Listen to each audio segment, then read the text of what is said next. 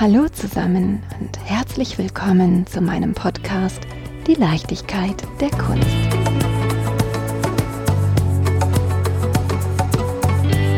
Ich bedanke mich für das Vertrauen zu diesem Gespräch, denn ich wurde von Funham eingeladen und unterstützt, diese Folge zu realisieren. Der Titel lautet Kunst bleibt. Aber wo? Sehr gerne lebe ich im Jetzt. Natürlich versuche ich aus der Vergangenheit zu lernen und würde nur zu gerne mal einen Blick in die Zukunft werfen. Mein Blick in die Vergangenheit zeigt, dass sich da ganz schön viele Puzzleteilchen angesammelt haben. Zum Glück größtenteils nur an Erfahrungen, die ich allein in meinen Gedanken strukturieren muss. Und für das bisschen Eigentum wird sich zukünftig schon jemand finden. Ehrlich gesagt weiß ich auch gar nicht so genau, was erhaltenswert wäre und was vielleicht nicht ganz so wichtig ist. Meistens hänge ich auch eher an dem persönlichen Wert. Wie muss das aber sein, wenn man echte und auch zahlreiche Werte hinterlässt? Keine gekauften, sondern eigens geschaffene, Genau, ich frage mich, was passiert eigentlich mit den ganzen Werken von Künstlern, die nicht Teil eines Museums sind? Und wie kann das Övre eines Künstlers weiterleben und nicht in einem Depot in Vergessenheit geraten? Wie wird kulturelles Erbe gesichert? Ja, wo bleibt die Kunst? Auf der Suche nach diesen Antworten steht mir heute Dr. Renate Goldmann zur Seite. Dr. Renate Goldmann leitet die Abteilung Art Estate von Van Hamm. Liebe Frau Dr. Goldmann, ich freue mich sehr über Ihr Vertrauen, den vielen Fragen rund um Künstlervor- und Nachlässe auf den Grund zu gehen. Doch zuallererst möchte ich Sie einmal kennenlernen und Ihre Geschichte zur Kunst. Ja, liebe Frau Linzel, sehr schön, dass Sie heute hier gekommen sind zu Van Ham Art Estate. Das freut mich sehr. Und ich denke, wir werden ein anregendes Gespräch führen über die Fragen, die Sie gestellt haben. Und ich hoffe, dass ich Ihnen auch einige Antworten geben kann. Da bin ich mir sehr sicher. Wie sind Sie zur Kunst gekommen? Ich komme aus einer großen Mediziner- und Beamtenfamilie, die den Menschen und die Kunst immer im Mittelpunkt hatte schon meine Großmutter war auf der Kunstakademie in Kassel und das Thema Kunst und das Sammeln von Kunst und auch das Bewahren von Kunst und vor allen Dingen natürlich das Weitergeben von Kunst in die nächsten Generationen war schon immer ein großes Thema. Von daher habe ich sozusagen familiär bedingt schon einen Zugang. Aber ich muss dazu sagen, dass dann auch mein Lebensweg durch Schule, Studium, Nebentätigkeiten, Jobs, wie man das ja nannte, und auch die ersten Berufserfahrungen immer in diese Richtung gegangen sind. Und wann starteten Sie in die Kunst? Wann haben Sie gemerkt, so das ist der Bereich, dass ich tiefer einsteigen möchte, dass es mein Leben erfüllen soll? Mir ist es eigentlich seit meiner Kindheit sehr vertraut. Als ich Jugendliche war und zu Schulzeiten schon und dann auch zu Studiumszeiten wurde sehr deutlich, dass mich vor allen Dingen die Kunst der Gegenwart interessiert hat damals auch die zeitgenössische Kunst. Und ich hatte auch das Glück, immer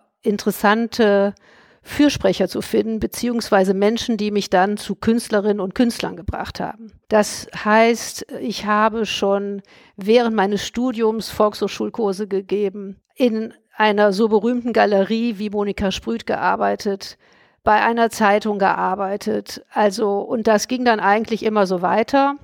Schließlich hatte ich das Glück, im Kulturkreis der deutschen Wirtschaft im Bundesverband der deutschen Industrie zu arbeiten und junge zeitgenössische Künstler meiner Generation groß zu machen. Natürlich immer in dem Bewusstsein, dass man nur ein kleiner Mosaikstein ist im großen Ganzen. Interessante Künstlerinnen und Künstler, wenn sie authentisch sind und wenn sie sich einer Sache verschrieben haben, finden natürlich Menschen wie Galeristen, Journalisten, Sammler und so weiter und so weiter, die sie immer ein Stück weiter nach vorne bringen. Und ich durfte ein Teil dieser Kunstszene sein, indem wir damals Förderpreise vergaben. Ich war Direktorin vom Skulpturenpark in Köln, habe das Thema da Außenskulptur kennengelernt und private Stiftungen. Ich habe 20 Jahre für das Institut für Auslandsbeziehungen gearbeitet, war also Teil auch der bundesrepublikanischen Kunstpolitik sozusagen als Repräsentantin von Deutschland in vielen Orten unterwegs, habe viele Ausstellungen gemacht, habe auch da Einblicke gewonnen in die zeitgenössische Kunstszene. Zum Beispiel auch jetzt sehr interessant die Sache, die jetzt da in Kassel laufen wird mit dem Kuratorenteam aus Indonesien. Nicht? Ich selber bin in Indonesien gewesen, habe da Diskussionen geführt, habe Vorträge gehalten. Also und schließlich und endlich auch selber hier in Deutschland dann als Direktorin acht Jahre in einem Museum gearbeitet, in einem Kunstmuseum, aber auch in einem kulturhistorischen Museum so dass eine Fülle an ja fast 30-jähriger Berufserfahrung jetzt hinter mir liegt und ich mich jetzt sehr freue, seit 2018 hier Direktorin von Van Ham Art Estate zu sein. Was ist Van Ham Art Estate genau? Van Ham Art Estate, der Begriff besteht aus ja vier Worten. Van Ham, das ist das Kunstauktionshaus in Köln. Art Estate ist die englische Begrifflichkeit für Künstlernachlass. Das heißt, es ist ein Departement, es ist eine Abteilung, es ist ein Ort, den ein deutsches Kunstauktionshaus einmalig als Modellcharakter für Künstlernachlässe geschaffen hat. Sie sagten, dass Sie seit 2018 bei Van Ham Art Estate arbeiten. Wann wurde Van Ham Art Estate gegründet? Gegründet wurde Van Ham Art Estate genau vor zehn Jahren. Wir feiern dieses Jahr das zehnjährige Jubiläum, also Ach, im Jahr zwei. Glückwunsch. Dankeschön. Also im Jahr 2011. Und damals wurde der erste Nachlass der Becherschülerin Tata Ronkholz von Markus Eisenbeiß übernommen. Das ist also das Gründungsdatum. Tata Ronkholz ist bereits verstorben, zählt aber zu den ersten Schülerinnen und Schüler von Bernd und Hilla Becher, den berühmten Fotografen ja der Gegenwartskunst und hat ein ganz eigenständiges, fantastisches Övre hinterlassen und wir sind sehr froh, dass wir das hier verwalten und bearbeiten können. Erzählen Sie mir bitte ein bisschen von ihr. Wenn ich an Tata Ronkholz denke, dann denke ich automatisch an Bütchen oder Trinkhallen. ja, da sprechen Sie eine der wesentlichen Serien an, die Trinkhallen. Sie ist durch das Rheinland und auch das Ruhrgebiet gefahren und hat die Trinkhalle als Phänomen einerseits natürlich der typologischen Reihen, aber auch natürlich inhaltlich gesehen des Ortes, wo sich Menschen treffen, wo also Kommunikation stattfindet, festgehalten. Aber das Typische oder das Interessante ist, dass auf diesen Bildern keine Menschen zu sehen sind. Sie sehen aber die Dinge des alltäglichen Lebens, also als Spuren. Heute würden wir sagen, weil es ja schon etwas länger her ist, es war Ende der 70er Jahre, als Spuren der Erinnerung. Und so dass das auch ein sozialhistorisches, natürlich sehr interessantes Phänomen ist. Sie hat aber nicht nur Trinkhallen fotografiert, sondern auch Industrietore. Und sie hat mit Thomas Struh zusammen den Rheinhafen in Düsseldorf dokumentiert. Auch das eine wunderbare Serie. Das sind die Hauptwerke von ihr. Aber daneben hat sie trotz ihrer kurzen Lebenszeit auch noch andere Dinge auf ihren Reisen oder auch eben vor Ort hier in Nordrhein-Westfalen fotografiert. Hinweisen möchte ich darauf, dass wir durch Nachwuchswissenschaftlerinnen und Nachwuchswissenschaftler jetzt in der Lage sind, die ersten Masterarbeiten vergeben zu haben zu Tataronkolz, sodass auch die ersten Forschungsergebnisse bald dann vorliegen. Sie sagten gerade, es ist eine verstorbene Künstlerin, es handelt sich also um einen Nachlass. Ich habe nachgeguckt und es gibt ja auch das Wort Vorlass. Das würde ich gleich gerne auch nochmal genauer besprechen. Am Beispiel von Tata Ronkholz und ihrem Övre, was ihnen vorliegt, was dem Haus vorliegt. Wie kann ich mir Art Estate vorstellen? kommen Erben auf sie zu und sagen, wir haben hier den Nachlass, wir möchten ihn gerne verwaltet wissen. Wir möchten aber auch das Gefühl haben, dass das Werk unseres verstorbenen Verwandten weiter lebendig bleibt. Welche Aufgaben gehören zum Art Estate? Wir sind im Grunde genommen Fürsprecher, wir sind Anwälte, wir sind Mentoren, wir sind Verantwortliche für den künstlerischen Willen für eine künstlerische Haltung. Wir werden angesprochen von Künstlerinnen und Künstlern selbst, oft am Ende ihrer Karriere oder am Ende ihres Lebens. Dann sprechen wir auch von Vorlass, wenn also zu einem Zeitpunkt vor dem Tod, vor dem Ableben einer Künstlerin, eines Künstlers, die Menschen auf uns zukommen und das Övre in Gänze am Ende eines Lebens, eines Werkes vor uns steht. Wir werden angesprochen von Freundinnen und Freunden, von Anwälten, von vielleicht auch Galeristen. Also es ist ganz breit. Wir sind ja sehr vernetzt Und unsere Aufgabe ist dann erstmal, die Menschen, die zu uns kommen, zu beraten. Das bedeutet, man muss eine Sichtung vornehmen, nicht? Man muss sagen, wo stehen wir hier? Was ist im Atelier vorhanden? Was ist im Lebensraum vorhanden? Und was ist der Wunsch der Künstlerinnen und Künstler beziehungsweise der Erben oder Erbengemeinschaften? Wenn da eine Klärung erfolgt ist, dann gehen wir folgendermaßen vor. Wir besuchen diese Künstlerinnen und Künstler oder auch die Menschen, die mit dem Nachlass, mit also sozusagen dem Erbe bzw. dem künstlerischen und schriftlichen Nachlass zu tun haben. Wir raten dann dazu, erstmal den künstlerischen Nachlass zu inventarisieren. Das ist auch das, was wir übernehmen würden. Das heißt, man guckt erstmal, was ist da, man listet es, man fotografiert es, man nimmt das auf. Das nennen wir Inventarisierung. Also das kann auch jeder erstmal für sich tun äh, in einer ja, gewöhnlichen Excel-Tabelle mit vielen, vielen Spalten für alle die Themen, die ein Werk, ob es jetzt nun Malerei ist, ob es Skulptur ist, ob es Video ist, ob es Fotografie ist, wie auch immer, das kann man vornehmen, um überhaupt mal einen Ist-Zustand natürlich aufzunehmen. Worüber sprechen wir hier? Fotografieren, Vorderansichten, natürlich auch die Unterschriften, den Zustand ermitteln. Alles das folgt dann, nicht? Würden wir einen Nachlass übernehmen, würde dieser Nachlass dann auch in Gänze zu uns kommen, wenn die Verhandlungen darüber natürlich abgeschlossen sind. Das ist ein erster ganz wichtiger Schritt, weil der letztendliche Ausdruck, der in diesen Werken steckt, das ist ja das, worum wir uns kümmern, was erhalten werden soll und was dann auch die Öffentlichkeit wiederum überzeugen soll.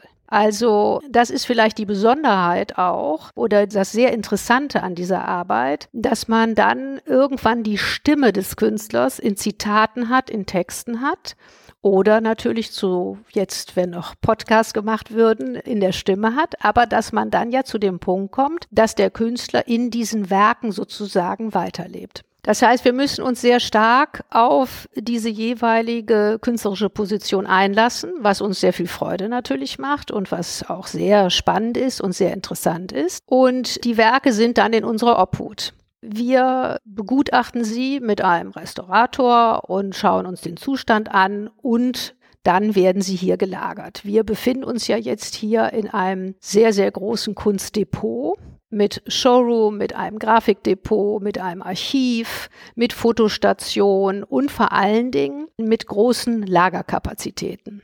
Die Werke sind sozusagen immer um uns herum. Wir leben sehr stark mit diesen Werken. Wir sehen sie. Wir möchten ja auch, dass man braucht auch ein Gefühl dafür, nicht? Man muss ein Gefühl dafür entwickeln, so dass wir einen Showroom eingerichtet haben, den wechseln wir mit verschiedenen Präsentationen, so dass man auch immer wieder das Original in dem Fall vor Augen hat. Danach gehen wir so vor, dass wir analysieren, wie ist das Netzwerk der Künstlerin und des Künstlers gewesen? Wo sind die Wegbegleiter?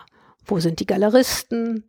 Wo sind Menschen, die das gekauft haben? Wo sind Museen oder Sammlungen, die das ausgestellt haben? Wo sind Autoren, die darüber geschrieben haben? Und so weiter und so weiter und so weiter. Allen diesen Spuren wandern wir sozusagen hinterher und versuchen, Zeitgenossenschaft zu analysieren. Also ich gebe ein Beispiel. Sarah Schumann, ein Nachlass, der zu uns gekommen ist, wurde damals im Rahmen des Städel-Projektes Café Deutschland interviewt. Das sind dann solche Spuren, denen wir hinterhergehen. Also ein Oral History Projekt, was dann aber immer weiterführt bis zu der Tatsache, dass dann diese Künstlerin, was uns dann auch bewusst wurde, zum Beispiel Initiatorin gewesen ist, einer der berühmtesten Ausstellungen, die es in Deutschland wahrscheinlich gegeben hat oder einer der frühesten, nämlich Künstlerin international von 1877 bis 1977. Und über dieses Entdecken dieser einzelnen, ja, ich will es mal sagen, Karriere-Highlights,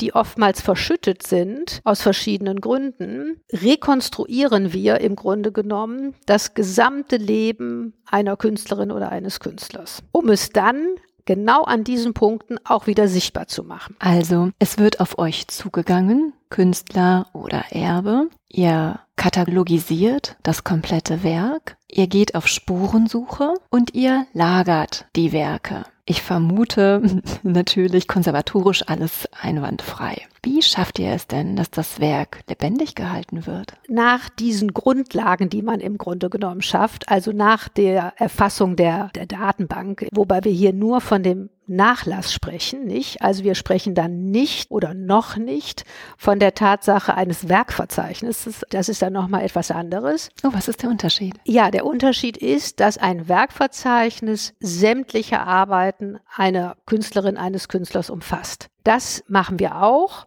Wir sind sogar so weit gegangen, dass wir da in den Online-Bereich gegangen sind. Aber ein Werkverzeichnis ist ein über mehrere Jahre hin fortlaufendes Projekt, wo geguckt wird, nicht nur das, was noch vorhanden ist zum Zeitpunkt des Todes eines Künstlers, sondern das, was ein Künstler über seine jahrzehntelange Karriere geleistet hat. Und das sind natürlich auch Werke, die sind in Institutionen, die sind in Sammlungen. Da kann man dann einen Aufruf starten, dann können sich Menschen melden. Und das Thema Werkverzeichnis spielt bei Van Hamm eine sehr große Rolle. Historisch gesehen hat schon die Mutter von Markus Eisenbeis, Carola van Hamm, eine erste Dokumentation gemacht zu Fritz Klimsch. Und aus dieser Beschäftigung mit Dokumentation, mit diesem Thema Werkverzeichnissen, ist das dreibändige oder heute jetzt schon vierbändige Karlhofer Werkverzeichnis entstanden. Und wir haben das Otto Müller Werkverzeichnis herausgebracht. Das ist alles in der Abteilung von Hamm Art Publications zu Hause. Es entsteht jetzt wieder ein Werkverzeichnis zu Paul Kleinschmidt. Also über dieses Thema Werkverzeichnisse ist Markus Eisenbeiß damals auch vor zehn Jahren an das Thema Nachlässe gekommen, weil natürlich die Menschen gefragt haben, ja, kümmern Sie sich auch um ganze Nachlässe? Wie können wir damit umgehen? Wie können wir einen Umgang damit finden? Das heißt, zurück zu Ihrer Frage. Der Nachlass ist in einer Datenbank erfasst. Wir tragen uns mit dem Gedanken, parallel ein Werkverzeichnis zu erstellen. Und dann ist ja die Frage, wie bringen wir dann wieder jetzt diesen Nachlass in die Öffentlichkeit? Da gibt es mehrere Wege. Der erste Weg ist, ich bin umgeben von einem Expertenteam, was wunderbar ist, von Kunsthistorikern. Herr Clemens Scheuermann hat in der Berlinischen Galerie gearbeitet, hat hier eine private Stiftung betreut, ist einer meiner Projektleiter für den Tata Ronkholz Nachlass und den Bernhard Schulze Nachlass und Ursula Schulze Blum. Und Herr Lange, der auch eine private Sammlung betrieben hat, war auch schon kuratorisch tätig, ist also auch vernetzt und das Gleiche gilt ja auch für meine Person. Wir haben auch noch junge Kolleginnen, die haben dann andere Themen zu bearbeiten, aber wir versuchen dann im Team und aus der Überlegung heraus, wo ist eine Möglichkeit einer Einzelausstellung, wo kann man das in eine Gruppenausstellung, eine thematische Ausstellung integrieren. Das heißt, wir versuchen natürlich durch Ausstellungen erstmal Öffentlichkeit zu bewirken. Wir haben sehr viele Beispiele dafür. Das ist ja eine Schnittstelle auch für Menschen, diese Künstlerinnen und Künstler dann kennenzulernen. Zweiter Punkt ist die Vermarktung an sich. Auch in dieser Vermarktung steckt eine große Öffentlichkeit. Wir versuchen für die Künstlerinnen und Künstler Galerien zu finden, arbeiten dann sehr gerne und sehr eng mit Galerien zusammen, weil diese Galeristen bringen auch natürlich die Kunst in die Öffentlichkeit. Sie bringen sie auf die Messen, sie werden da gesehen von Tausenden von Menschen, sie bringen sie zu interessierten Kuratoren, zu Sammlern und so weiter. Dritter Punkt ist natürlich das Thema PR und Marketing an sich. Jede Künstlerin und jeder Künstler erhält eine eigene Homepage. Diese Homepage wird auch von uns selbst erstellt. Wir sind also auch da verantwortlich natürlich für die Inhalte dieser Homepage für die Auswahl der Fotos, für die Bilder. Wie präsentieren wir da den Künstler? Es wird sehr genau recherchiert zu den Einzelausstellungen, zu den Ausstellungen, wenn Kunst im öffentlichen Raum ist. Wir haben ja auch einen Bildhauer, Friedrich Gräsel beispielsweise, der im Ruhrgebiet ansässig war. Auch das ist ein Thema. Darf ich einmal kurz fragen? Gerne. Und zwar sagten Sie gerade, die Erstellung der Homepage ist ein wichtiges Thema. Wo finde ich die Homepages? Ist es als Subpage von Van Hamm zu finden oder unter dem jeweiligen Namen des Künstlers? Also es sind eigene Webseiten der Künstlerinnen und Künstler. Wenn Sie den Künstlernamen eingeben, kommt sofort offizielle Webseite der Künstler und da können Sie es eigentlich drunter finden. Perfekt, das war der dritte Punkt. Was ist der vierte Punkt? Der vierte Punkt ist, dass man natürlich dann auch hingehen muss und übergreifend dieses Thema Künstlernachlassmanagement betrachten muss. Da sind wir beigetreten beim BKN. Es gibt also einen Bundesverband für Künstlernachlässe. Das heißt, wir sind ja auch mit unseren zehn Nachlässen jetzt, mit dem Schwerpunkt der Nachkriegsmoderne, ein Teil des gesamten Geschehens um dieses Thema Künstlernachlass. Wir sind Mitglied im Bundesverband geworden. Ich selber gebe Vorträge an der UDK, also der Universität der Künste in Berlin, zu diesem Thema, Seminare. Ich bin Mitglied in der Forschungsstelle für informelle Kunst an der Universität zu Bonn. Also wir sind sozusagen auch dann über oder mit unserer Institution selber vernetzt mit den anderen Institutionen und im sehr engen Austausch. Das geschieht auch natürlichermaßen dadurch, weil wir haben bis jetzt über den künstlerischen Nachlass gesprochen. Es gibt ja auch den schriftlichen Nachlass. Also wir unterscheiden ja zwischen künstlerischem und schriftlichem Nachlass. Und die schriftlichen Nachlässe unserer Künstlerinnen und Künstler befinden sich hauptsächlich im Deutschen Kunstarchiv in Nürnberg im Germanischen Nationalmuseum. Das ist ein ganz wichtiger Ort in Deutschland, wo sehr viele Nachlässe zu finden sind, vor allen Dingen schriftliche Nachlässe. Jüngster Zugang zum Beispiel Sarah Schumann, als der künstlerische Nachlass von Sarah Schumann zu uns gekommen ist, damals noch als Vorlass, ist gleichzeitig schon geplant gewesen, dass der schriftliche Vorlass bzw. jetzt Nachlass auch nach Nürnberg geht. Das ist sehr wichtig, weil dort Archivare arbeiten, die einen anderen Blick auf solche Nachlässe haben als unbedingt Kunsthistoriker. Das heißt, der schriftliche Nachlass bestehend aus zum Beispiel Fotos, Briefe, Schriftwechsel. Zukünftig wird das natürlich das Thema digitaler Nachlass auch sein, nicht? Ist klar. Zugang zur Cloud. Zugang zur Cloud und so weiter. Da gibt es ja sehr viele Symposien zu und Überlegungen. Diese schriftlichen Nachlässe können kleiner sein, größer sein. Das hängt natürlich auch mit dem Wesen und mit dem Anspruch und überhaupt mit dem, was ein Künstler arbeitet zusammen. Ich gebe ein weiteres Beispiel, Friedrich Gräsel, der Bildhauer, von dem ich sprach. Dessen schriftlicher Nachlass ist in der Ruhr-Universität in Bochum. Das sind 150 Ordner gewesen, die alle jetzt bearbeitet worden sind, die aber natürlich die Chance eröffnen, wenn eine Außenskulptur von Friedrich Gräsel restauriert werden muss, wenn etwas bestimmt werden muss an Materialien, an äh, Herstellungsarten und so weiter, kann man eben da in so einem schriftlichen Nachlass fündig werden für eine Antwort. Weiteres Beispiel, einer unserer jüngsten Vorlasszugänge, Professor Alfonso Hüppi, dessen künstlerischer Vorlass jetzt bei uns ist, ist mit seinem schriftlichen Vorlass in Berlin an der Akademie der Künste zu Hause. Das heißt, durch diese Arbeit, das war ja die Ausgangsfrage, wie man sich weiter vernetzt, über die Stadt- und Landesgrenze hinaus, also ist man national natürlich vernetzt mit diesen anderen sehr wichtigen Institutionen, die sich auch um das kulturelle Erbe Deutschlands eben bemühen. Gerade fiel das Stichwort Restaurierung. Gibt es eigentlich Tricks, wenn man ein Werk erhält ich denke jetzt an Sarah Schumann, wir haben schon viel über sie gesprochen. Wenn man ein Werk erhält, gibt es Tricks, ihre Werke besonders restaurieren zu können? Weiß man, welche Farben sie verwendet hat, welche Pinsel man verwendet hat?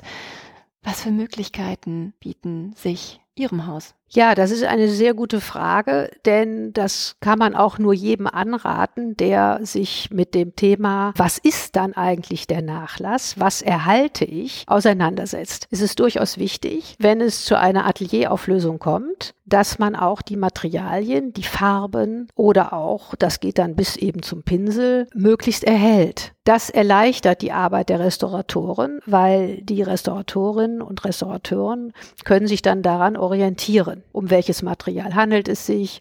Wie ist es aufgebaut, das Bild? Was ist überhaupt verwendet worden? Sind das Acrylfarben? Sind das Ölfarben? Und so weiter und so weiter. Das ist vom großen Vorteil. Und in dem Fall von Sarah Schumann ist es eben so gewesen, dass wir noch mit ihr zusammen, was ein sehr schöner Moment auch war, mit ihr zusammen ausgesucht haben, welche Farben, also Tuben, Töpfe und so weiter zu uns kommen und welche Pinsel und welche sie noch verschenken wollte als Erinnerung aber auch für junge Künstlerinnen und Künstler, dass sie einfach Zugang haben zu solchen Materialien. Denn das ist ja auch ein, ja, man muss das ja immer wieder erneuern und das war ihr Wunsch und Wille, dass einiges noch weiterverwendet wird und aber eben einiges zu uns kommt. Das konnten wir mit ihr zusammen aussuchen. Sarah Schumann kam mit einem Vorlasswunsch zu euch und Sie sagten gerade mehrfach Nachlass. Sarah Schumann ist, ich glaube, im letzten oder vorletzten Jahr verstorben. Sie haben sie ein ganzes Stück begleitet mit, ja, ihrem wichtigsten Lebensinhalt, ihrer Kunst.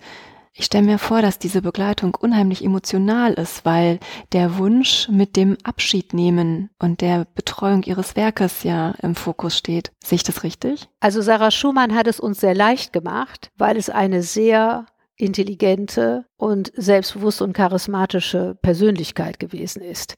Sie hat mit mir sehr offen über dieses Thema Tod gesprochen und auch was danach sich vollziehen soll. Sie war ja nun selber sehr lange Zeit mit der Krankheit ihrer Lebenspartnerin Silvia Bovenschen konfrontiert und hat aus einer ja intellektuellen, künstlerischen, aber immer wieder auch sehr menschlichen Perspektive dieses Thema betrachtet. Ich sagte es bereits, da ich ja auch aus einer Großfamilie komme und dieses Thema bei uns eigentlich kein Tabu gewesen ist, habe ich sehr interessante Gespräche mit ihr darüber darüber geführt. Sie hat das ja sogar auch immer wieder in ihren Bildern und Werken selbst thematisiert. Es gibt ja Gouachen und auch Gemälde von Gräbern, nicht? Sie hatte immer auch großes Interesse daran. In Berlin oder vor allem natürlich in Potsdam auf den Spuren von Mecklenburg-Vorpommern, Brandenburg und so weiter zu schauen, die Friedhöfe sich anzuschauen und das selber zu thematisieren. Ihr Motto war, Schönheit und Schrecken zusammenzubringen. Davon zeugten natürlich dann letztendlich auch unsere Gespräche. Sie war aber durchaus dabei auch sehr humorvoll, was für mich auch ein schöner Moment war, so dass da eigentlich keinerlei Berührungsängste auch bei diesem Thema, was nicht einfach ist, entstanden sind. Ich muss ja ganz ehrlich gestehen, ich habe ja kunsthistorisch nicht so eine große Ahnung. Und als ich das erste Mal Sarah Schumann hörte, mir war sie nicht bewusst, dachte ich, ja, eigentlich ist es doch Clara Schumann und eigentlich auch nicht Nachkrieg.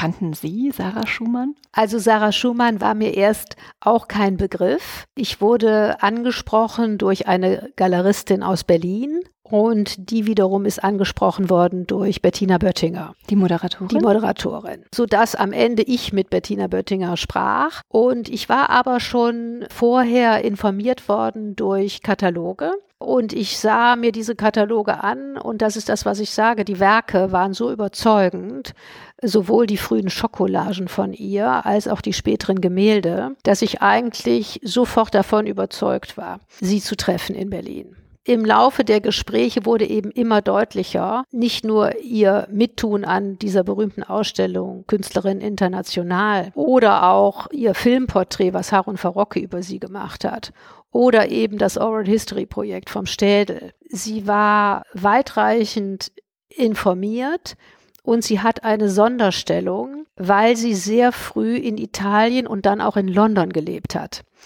so dass sie eher die malweise, obwohl sie eben dann nur noch in Berlin gelebt hat, nicht so sehr angenommen hat in den 80er Jahren der wilden expressiven Malerei oder des Neo-Expressionismus, sondern sie hat eben eine sehr besondere Malweise entwickelt mit sehr viel Feingefühl für die Materialität, auch die Leinwand, die sehr außergewöhnlich ist und hat also die Sehgewohnheiten im Grunde genommen ganz erneuert. Auch ihre Collage-Technik ist einzigartig und gepaart natürlich mit dem Thema, was darüber steht, die Frau in der Kunst, ist also ein durchgängiges Thema bei ihr, ist das natürlich eine hochinteressante Position. Würden Sie sagen, dass Sarah Schumann den Standpunkt der Frau in der Kunst maßgeblich geprägt hat und den Frauen einen einfacheren Weg in der Kunstwelt eröffnet hat? Also sie hat auch durch die Beziehung zu Silvia Bovenschen, aber auch in ihrer Kunst versucht, eine neue Position zu schaffen, und ist aber bei der Malerei geblieben. Viele Frauen, die vor allen Dingen in der zweiten Hälfte meinetwegen der 80er Jahre sehr berühmt, sehr bekannt geworden sind, sind das interessanterweise durch auch Medien wie Fotografie oder Video oder auch gerade technische Neuerungen. Denken Sie an Jenny Holzer, an solche Positionen.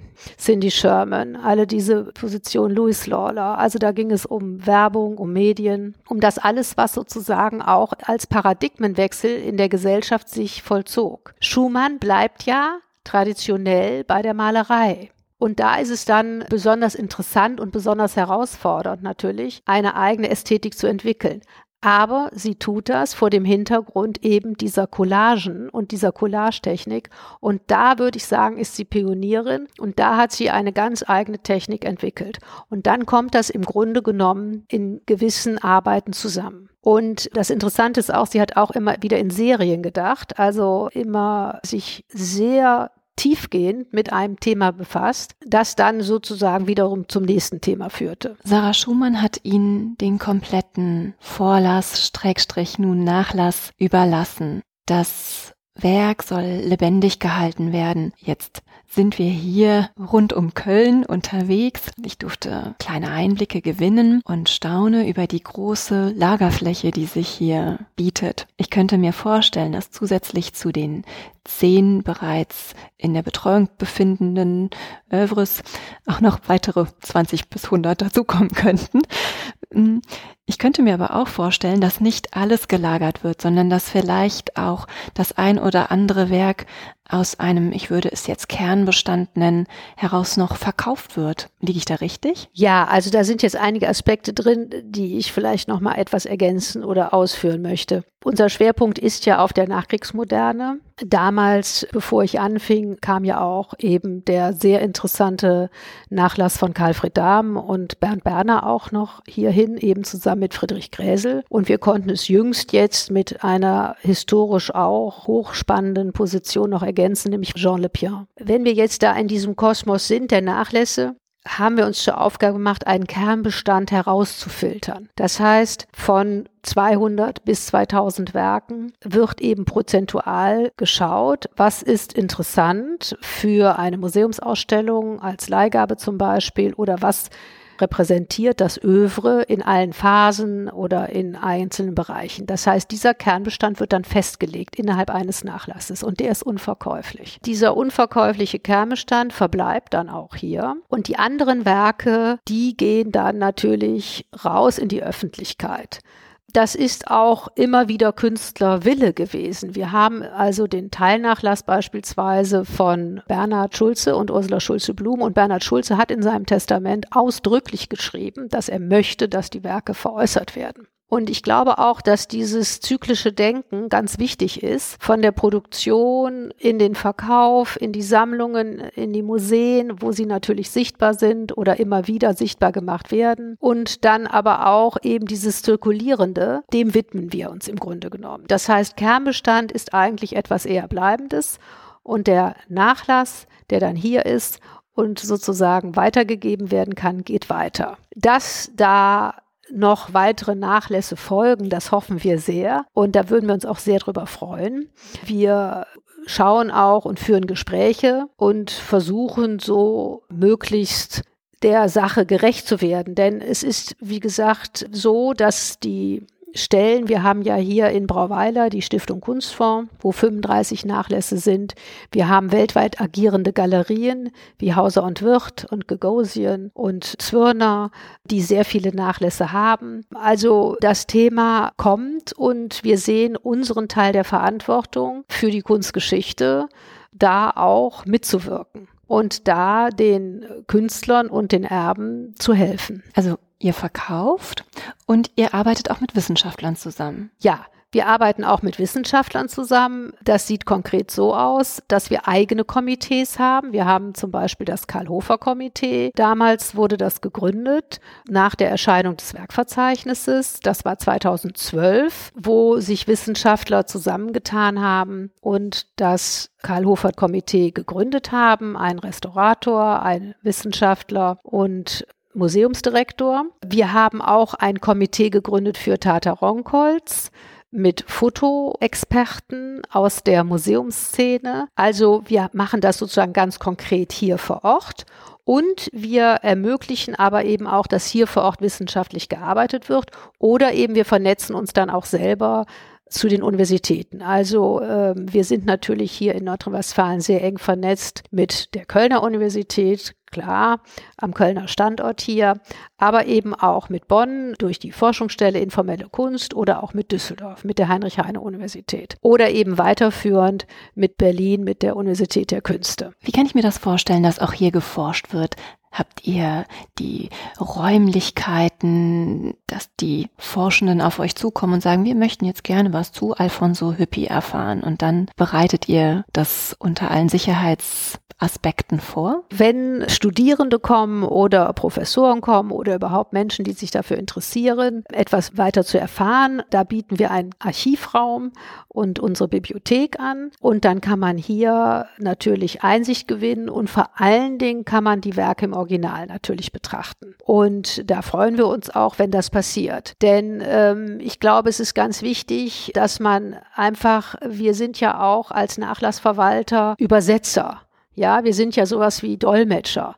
Also wir müssen Worte finden, aber auch natürlich Taten folgen lassen, um das Werk was an sich besteht, in neue Bahnen zu lenken oder auch über neue Perspektiven sich anzuschauen. Jede Generation hat ja einen neuen oder anderen Zugang dazu. Und das heißt, die Kunst, die wir hier haben, soll vielleicht neu betrachtet werden. Ich gebe ein Beispiel jetzt, jüngster Zugang, Jean Le Pian, der ja deutsch-französisch sozusagen Herkunft ist, also lange in Frankreich gelebt hat, ein unglaubliches Lebenswerk hinterlassen hat und auch eine sehr beeindruckende Biografie hat. Seine Frau Susanne war Ungarin jüdischer Herkunft und war in Auschwitz. Dennoch haben sie sich wieder getroffen in Paris, sind zusammen nach Südfrankreich gegangen. Sie war in der Webereiklasse gewesen am Bauhaus und er war Bauhausschüler von Kandinsky und Klee. Er hat zum Beispiel die Schriften von Kandinsky ins Französische übersetzt. Das sind alles solche Positionen jetzt, wo es sehr interessant ist, mal eine jüngere Generation mit zu konfrontieren. Und tatsächlich ist es mir gelungen, dass jetzt eine Studierende der Heinrich-Heine-Universität ihre Masterarbeit drüber schreibt. Und das ist das, was ich meine. Wie schaut dann eine kommende Generation auf eben dieses Ganze, was in den Nachkriegsjahrzehnten passiert ist, was da entstanden ist. Also äh, wie wird das heute beurteilt? Was gibt uns das? Die Frage ist ja auch, wie kann die Kunst als wirklich wichtiger und essentieller Bestandteil in unserer Gesellschaft weiter ernst genommen werden und was kann sie den Menschen sagen? Also nach dem Motto äh, Building Legacy, ja? Also wer baut, wer spricht darüber, wer macht etwas sichtbar?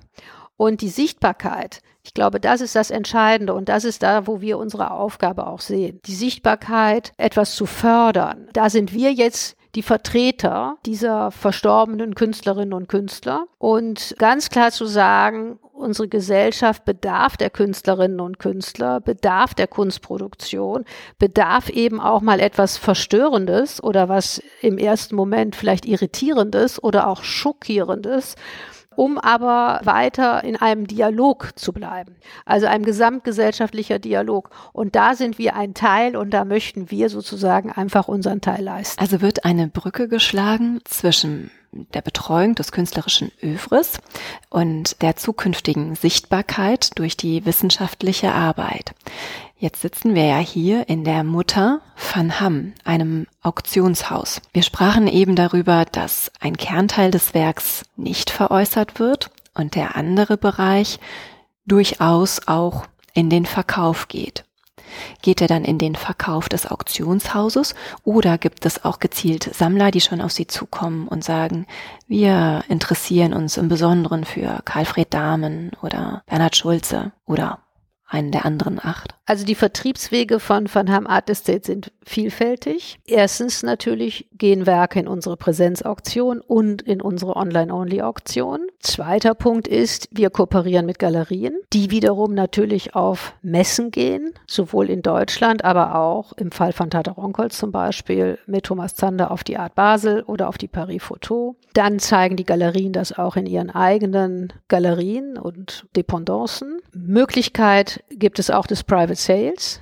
Das heißt, dann kommen Sammlerinnen und Sammler zu uns. Wir versuchen also, was das angeht, immer wieder neue und andere Vertriebswege zu finden. Dafür organisieren wir auch innerhalb des Hauses Ausstellung. Also einmal im Jahr, traditionell war das zur Art Cologne mit der Vergabe des Art Kuratorenpreises, wird ein Van Ham Art Estate Künstler vorgestellt, beziehungsweise der Neuzugang sozusagen präsentiert. Das machen wir dann hier vor Ort. Wir haben auch eine Repräsentanz in Hamburg, die dieses Jahr übrigens auch zehnjähriges Bestehen feiert. Auch da machen wir kleinere Ausstellungen. Das heißt, wir versuchen also die Verkaufswege so vielfältig wie möglich zu gestalten. Wir haben auch oder sind auch Aufbewahrungsort. Beispielsweise haben wir den Nachlass von Wolfgang E. Biedermann, einem Künstler aus Leipzig. Und wir kooperieren auch mit Detlef Voth, der noch lebt, also wir versuchen auch natürlich neue Modelle zu gehen. Und das ist etwas, wo dann eben auch ein Nachlassverwalter oder eben wir jetzt als Van Ham Art Estate gefragt sind, mit Werken, die in den Markt wieder hineinkommen. Und welche Kriterien muss ein Künstler, dass er bei Ihnen aufgenommen wird?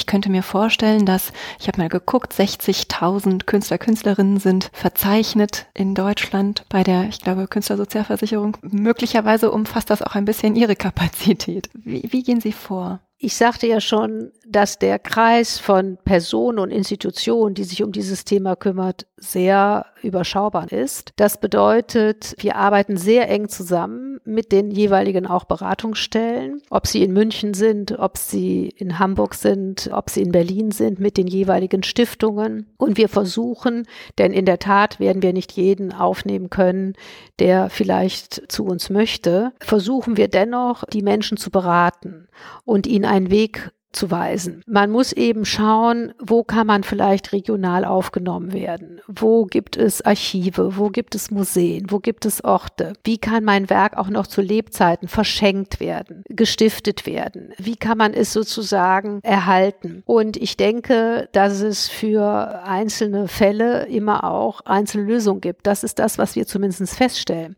Das ganze Thema ist sehr individuell und braucht auch eben entsprechend besondere und spezielle Zuneigung und Zuweisung.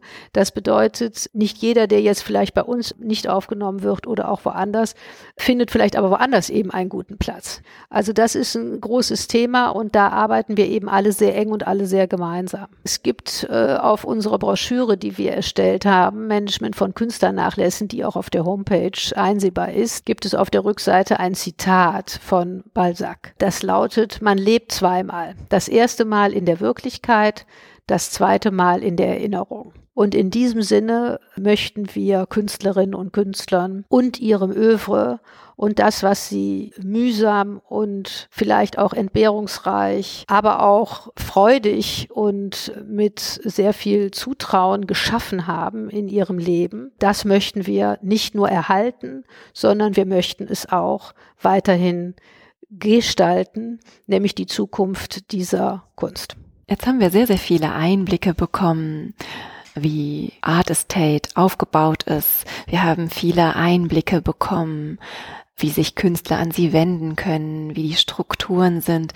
Was mich im besonderen Maße noch interessieren würde, ist, was Sie noch weiter unternehmen, damit die Künstler ins Gespräch kommen und auch bleiben. Markus Eisenbeiß hat 2016 ein Symposium veranstaltet zum Management von Künstlernachlässen. Auch hier gab es dadurch natürlich eine Vernetzung zu anderen wichtigen deutschen Institutionen wie die Berlinische Galerie zum Beispiel, aber auch zu Anwälten, zu Rechtsnachfolgern und so weiter. Und das Format des Symposiums wurde dann nochmal aufgegriffen 2017 und jetzt auch jüngst 2019 zum Thema Faktor Mensch.